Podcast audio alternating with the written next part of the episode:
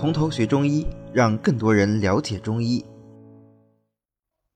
那么接下来这个药呢，呃，可能名气啊没有茜草啊、三七啊那么大，但是我们可能看的机会是最多，就是我们平时啊能够看到它的原生态的机会会比较多。它实际上是香蒲科的水生草本植物狭叶香蒲，或者是香蒲属其他植物的花粉啊。我们有时候在这个嗯。风景区啊，或者是去郊区啊、野外呀去玩啊，都可以看得到啊。那么它那个长长的杆子上面啊，杵着啊，上面的突然变粗啊，黄黄的，这个其实是这个香蒲的花粉啊。你拿下来一捏，它其实都是粉末啊。这个呢就是蒲黄啊。我们是在五月到六月花刚开放的时候。采收花序上的这个雄花，我们要雄花的花粉啊，然后把它晒干，晒干以后碾压筛去粉末啊，然后生用或者炒用就可以了。当然，我们只要看到生用和炒用，我们就肯定会联想到说，哎，可能之后它的这个啊生用炒用效果就不一样，对吧？哎，不要急，我们后面再说。OK，那么蒲黄这个药呢，它是味甘而性平的，归肝经。和心包经，足厥阴肝经、手厥阴心包经，你可以把它记成专入厥阴啊，所以它善走血分啊。足厥阴肝经和手厥阴心包经是不是都跟血有关系啊？对，所以它善走血分。那么我们如果自己去碾过那个蒲黄啊，就是把那个粉末拿手上这么搓啊，你感觉它就特别滑啊，特别滑，有种很润滑，可以当润滑剂的那种感觉啊，所以它性滑而善走。这种性滑善走又入血分的特点呢，就导致它能够散血啊。虽然它没有腥味啊，但是它有很好的散血的作用啊。这个散血就是活血啊，所以它能够行血祛瘀。这个行血祛作用啊，对于蒲黄来说，它的这个活血作用啊，既不是通络啊，也不是治疗什么经创损伤，而是行血祛瘀以止痛啊。蒲黄的这个活血祛瘀止痛的作用，那是相当的好。那它指的这种痛呢，一般以心腹的疼痛为主啊。用我们现在话说啊，就是以上腹部、脐腹、下腹部、胁腹部，总之整个腹部的这种疼痛为主。对于什么产后的瘀痛啊、痛经啊、不明原因的腹痛啊，效果都呃特别的好。那讲到这里，我们啊有些熟悉中药的同学可能就已经想到了啊，有一个非常有名的治心腹疼痛的方子。啊，就叫做失效散，啊，失效散其实就是蒲黄和五灵脂两味药组成的。为什么叫失效散呢？啊，失去笑容啊，不是的啊，失去笑容那很痛苦啊，对吧？失效散的意思是说，嗯，吃了这个药以后，本来痛得很难受啊，都要哭了，但是哎，一吃，不由得失声而笑啊，就噗嗤一声笑出来了，这叫失声而笑啊，失效散，所以它止痛的作用。非常的强，而且也非常的快。这个药，这个方呢，我在临床上经常用，啊，确实止痛效果啊是很不错的。不光是对于这种心腹的疼痛，因为它是入厥阴肝经的啊，所以呢，嗯，它对于这种肝经的疼痛，那比如说这种小腹痛、会阴痛、睾丸痛啊，也有不错的效果啊，是一个非常不错的止痛药。在过去的老药房里面，像这种呃什么失效散呐、激素散呐，它都是。呃，事先配好的，你可以把它单就把它当做一个单独的一味药来进行使用啊，就非常的方便。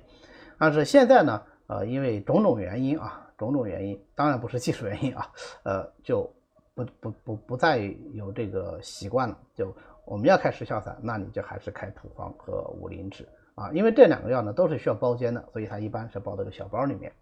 那蒲黄呢，它这种滑力作用入血分。那就是散血。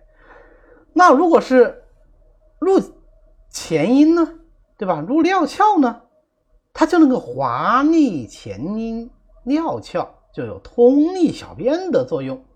这种能够滑逆前阴的药啊，我们以前还学过一个，就是冬葵子啊。所以它配上冬葵子生地，就是蒲黄散，干什么用的啊？治疗小便不利的啊，治疗小便不利的，它这个通小便的作用也非常不错。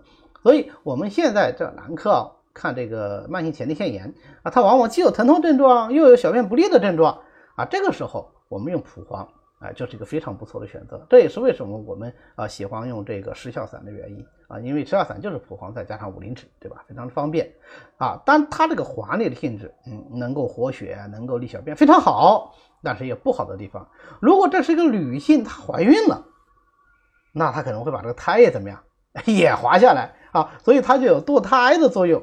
那由此我们就想到，呃，对于人生孕妇来说，是不是就？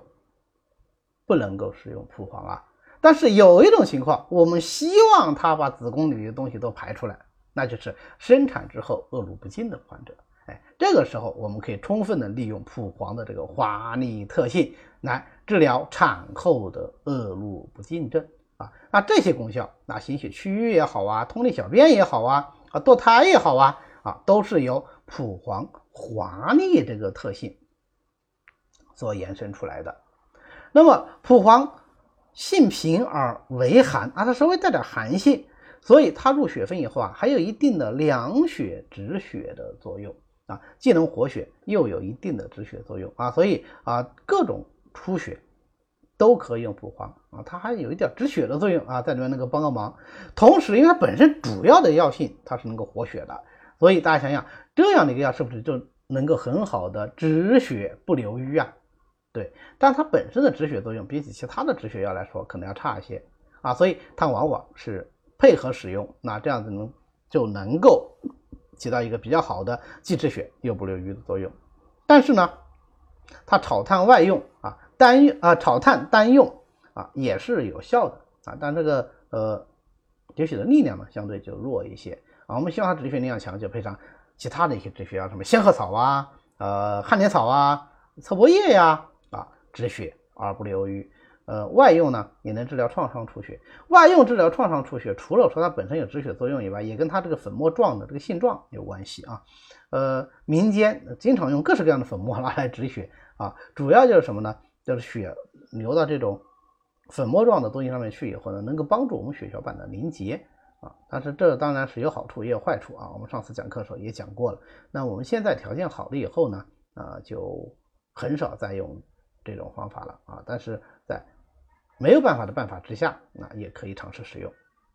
好，那么总结一下，蒲黄的主要功效就是收涩止血、行血祛瘀啊，它的核心还是在于它能够有比较好的活血的作用啊，能能够既能活血又能止血，所以能够止血不留瘀啊，这是蒲黄的作用。它止痛的作用当然也特别的好。好，那么我们讲的呃三七。呃，茜草、蒲黄啊，这几个药都是典型的活血止血药，或者叫祛瘀止血药。那这些药呢，就是都是止血而不留瘀的。好的，今天呢，我们就讲到这里。为了方便大家和其他喜欢中医的朋友一起来学习和讨论中医知识，欢迎大家扫描下方的二维码。那么我们下次再见。